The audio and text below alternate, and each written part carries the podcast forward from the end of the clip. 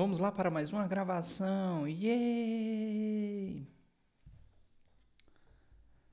Olá, querido ouvinte, começando mais um episódio do podcast de Cabeça na História. Eu sou o Dalton Cabeça e hoje eu vou falar diretamente com você que está com medo de perder o seu emprego para uma inteligência artificial. As fungadas, Fred, é porque, de novo, tá, tô fudido de clima aqui. Você vai pegar outra edição que tá assim também. Então, meu povo, esse medo que você sente hoje de perder o seu emprego para uma inteligência artificial, ele não é um medo relativamente novo. A humanidade já passou por isso em outros momentos. Quando nós voltamos aí, pouco mais de 200 anos na história, nós passamos por um período onde os homens tiveram medo de perder os seus empregos para máquinas. Sim, máquinas que até então não existiam. Nós estamos falando da Revolução Industrial. A palavra revolução, ela só é usada na história quando ela fala de uma grande mudança, que ela causa um grande impacto na nossa vida. E a revolução industrial, ela vai trazer uma mudança tão impactante que até hoje ela ainda está sendo sentida. A Revolução Industrial, como você conhece, como você estudou, ela vai começar lá na Inglaterra e ela vai ser um marco na forma como o homem produz, na forma como o homem age perante a natureza. Nós temos a Revolução Industrial dividida em três fases. A primeira fase, ela vai ser restrita somente à Inglaterra. Ela vai acontecer entre metade do século XVIII e a metade do século XIX. Cara, o que, que vai mudar basicamente na Revolução Industrial? O que, que vai trazer essa palavra de revolução? Até então, a forma como o homem produzia tudo, e entenda, tudo que ele tinha, era através das chamadas manufaturas. O homem produzia as coisas nas, na, na mão eram artesãos que aprendiam essa técnica com outros artesãos em oficinas, em locais basicamente fechados, que o conhecimento só era passado ali por poucas pessoas e tudo que se produzia era feito por essas pessoas. Porém, lá na metade do século XVIII, criaram uma máquina, e aí o conceito de máquina propriamente dito, para substituir a mão de obra humana. As primeiras máquinas que nós vamos falar aí, registrar na história, elas vão utilizar como fonte de energia o vapor. O vapor vai movimentar essas máquinas e essas máquinas vão fazer o trabalho que antes era feito por um homem mais rápido e mais eficiente. Tá, mas por que na Inglaterra?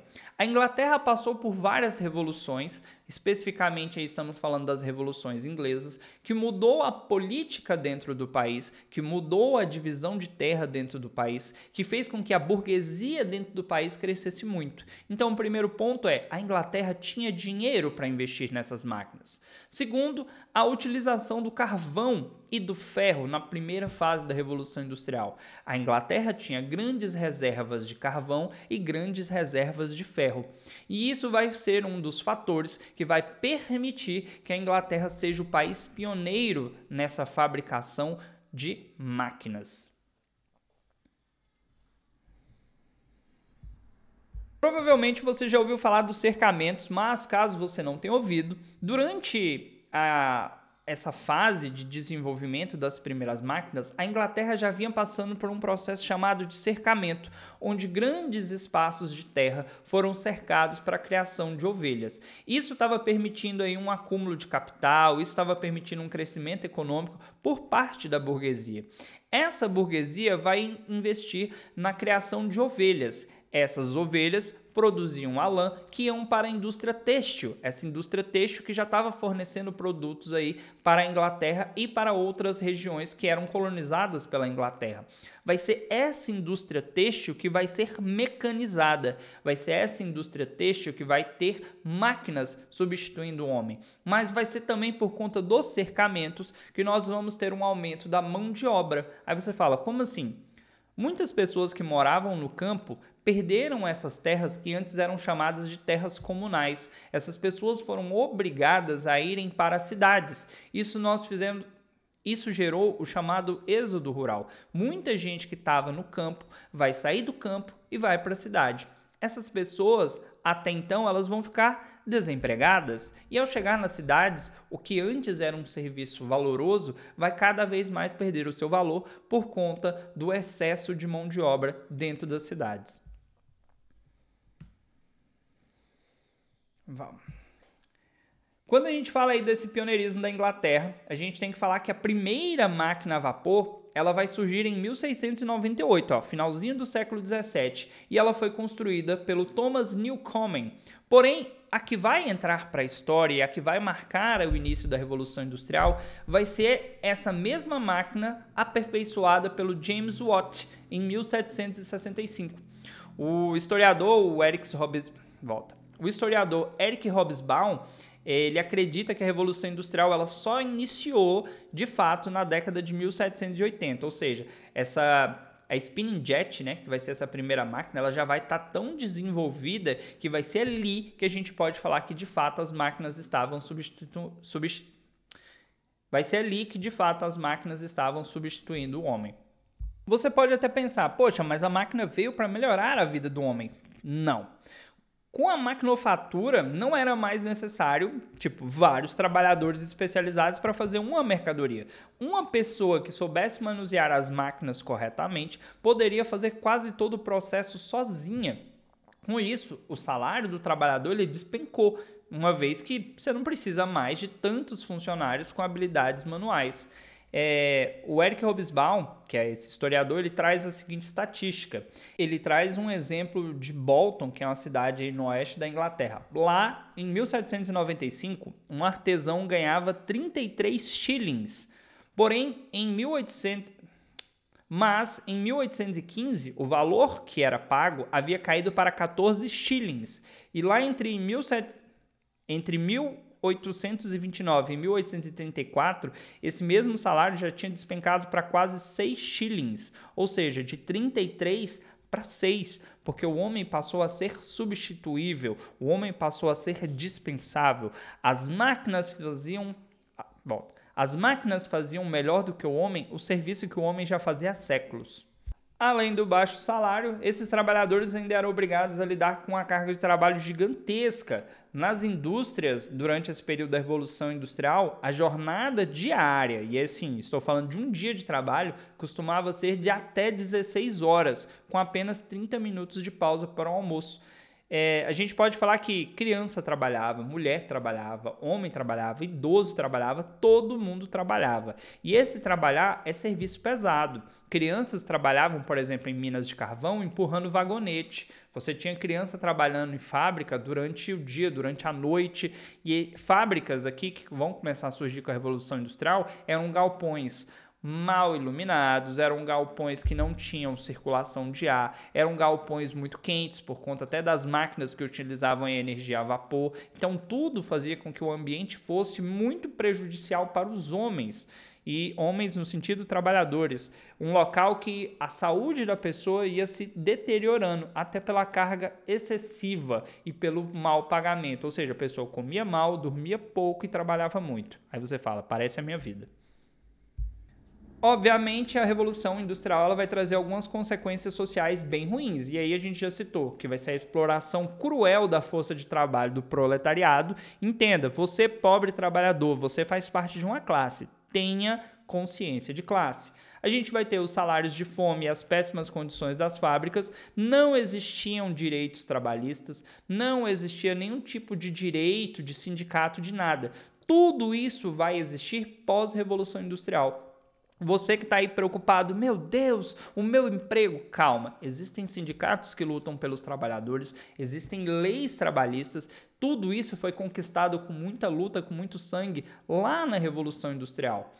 Também temos como outras consequências uma urbanização crescente, a substituição do trabalho artesanal pelo trabalho do proletário assalariado, ou seja, um trabalho mais rudimentar, ele é mais simples, ele é mais barato. Logo eu pago menos para o meu trabalhador. Tivemos uma divisão crescente do trabalho, porque agora você não faz todas as etapas, e aí a gente vai falar, por exemplo, mais para frente do Fordismo, que vai criar aí a linha de montagem. E aí você tem pessoas em etapas diferentes, cada uma só faz uma parte do processo. Logo, você não é o detentor do conhecimento, você só sabe fazer aquilo. Você não sabe montar um carro, você sabe montar a roda, você sabe colocar o banco, ou o para-brisa, ou o motor. Você não é uma mão de obra qualificada. Logo, seu salário é baixo. Vamos lá, finalizando. Já na segunda fase, entre 1860 e 1900, nós vamos ter a difusão dessa revolução industrial por outras partes da Europa. Nós vamos ter a França e a Inglaterra se tornando duas potências industriais muito grandes. Lembrando, a Alemanha ela vai surgir aí depois da metade do século XIX. Até então eram vários reinos que vão se unificar. Os Estados Unidos também vai entrar nessa corrida industrial. E aí você tem vários filmes que falam, por exemplo, da corrida para o oeste, da questão das ferrovias sendo construídas. Nós vamos ter o Japão, que também vai se industrializar, que vai se tornar uma potência dentro da Ásia. O Japão vai controlar parte da China, o Japão vai tomar vários países. Por quê? Tecnologia. As inovações nessa segunda fase vão ser o aço, a energia elétrica e os produtos químicos. Aqui a gente já fala de petróleo, aqui a gente já fala de motor a combustão, aqui a gente já fala de carro. Você consegue imaginar isso? Foi muito rápido.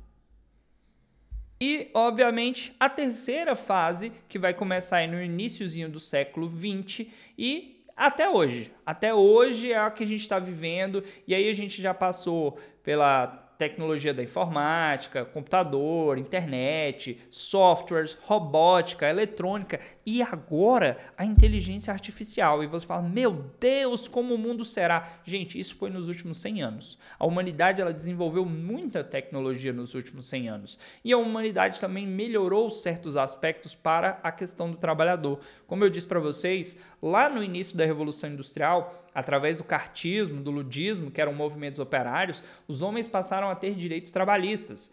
Muitos sindicatos foram criados, muitas lutas trabalhistas foram criadas ao longo desses 200 anos de revolução industrial. E, obviamente, isso fez com que o trabalhador tivesse direitos, pelo menos, que dessem uma certa qualidade de vida.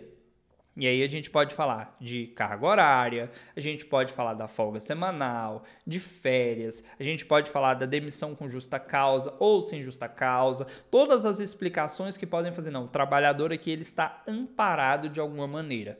Qual é o grande medo atual? Que as empresas, os grandes empresários, e aí quando a gente fala grande empresário, não é você dono de mercadinho, não, é o cara que tem milhões, que esse cara tente reverter né, esses direitos trabalhistas ou substituir a mão de obra de novo por algo mais barato, por algo mais prático. O que, que é o mais barato hoje? A inteligência artificial. Muitas pessoas já não pagam mais para um designer fazer ali um desenho, uma arte, alguma coisa, porque ela acredita que a inteligência artificial pode entregar o mesmo serviço. Não entrega. Nós já temos aí alguns grupos dentro da sociedade preocupados em serem substituídos. No período dessa gravação está acontecendo a greve dos roteiristas nos Estados Unidos e dos atores que temem que a sua profissão, que a sua arte seja substituída por uma inteligência artificial. Ainda não estamos nesse nível, mas não está distante de acontecer. Para falar desse assunto dentro do cinema, nós temos alguns filmes famosos. Provavelmente você assistiu na escola, se o seu professor de história era meio doido, porque a maioria é. Que é, por exemplo, Tempos Modernos. Esse filme ele vai ilustrar dois modelos de produção, que é o Taylorismo e o Fordismo, que eu já citei no episódio. E isso aqui é uma característica da segunda fase da Revolução Industrial. Ele vai mostrar que cada operário ele fica responsável por uma etapa do processo produtivo. Por exemplo, o vagabundo, que é o personagem do Chaplin, ele é o cara que aperta parafusos. Então ele vai lá e ele fica apertando o parafuso. O emprego dele é esse. Ele só tem que fazer isso. Só que ele acaba ficando tão bom naquela única tarefa que o processo acaba se tornando cada vez mais rápido. Então, mais e mais tempo é, é ou melhor, volta. Menos e menos tempo ele tem que utilizar para executar aquela mesma tarefa, ou seja, ele quer que produza-se muito mais em menos tempo e com mais qualidade. Outros filmes famosos que você pode procurar que vão trazer bem um impacto de que o que foi a Revolução Industrial, eu indico o filme é, belga Germinal. Ele vai falar de uma França durante a Revolução Industrial, onde os trabalhadores de minas de carvão que estavam sendo explorados, que estavam sendo sugados até a alma, vão se organizar em sindicatos e vão começar a lutar por direitos trabalhistas. E lá vai mostrar crianças trabalhando, velhos, pessoas doentes, vai mostrar a questão de fome, a questão do povo se machucar, adoecer e não ter o que fazer, não ter como ser substituído, não receber um salário. É um filme assim pesado, é um filme sujo, mas é um filme que retrata um período histórico extremamente importante.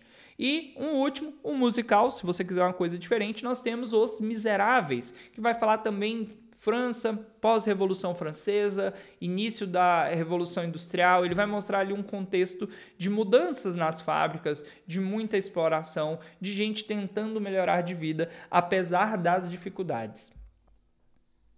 Se você chegou até aqui e não foi substituído ainda por uma inteligência artificial, não se desespere, se acalme, divulgue esse episódio para todos. Eu não sou uma inteligência artificial e nem muito uma inteligência natural. A gente está ali do médio para baixo.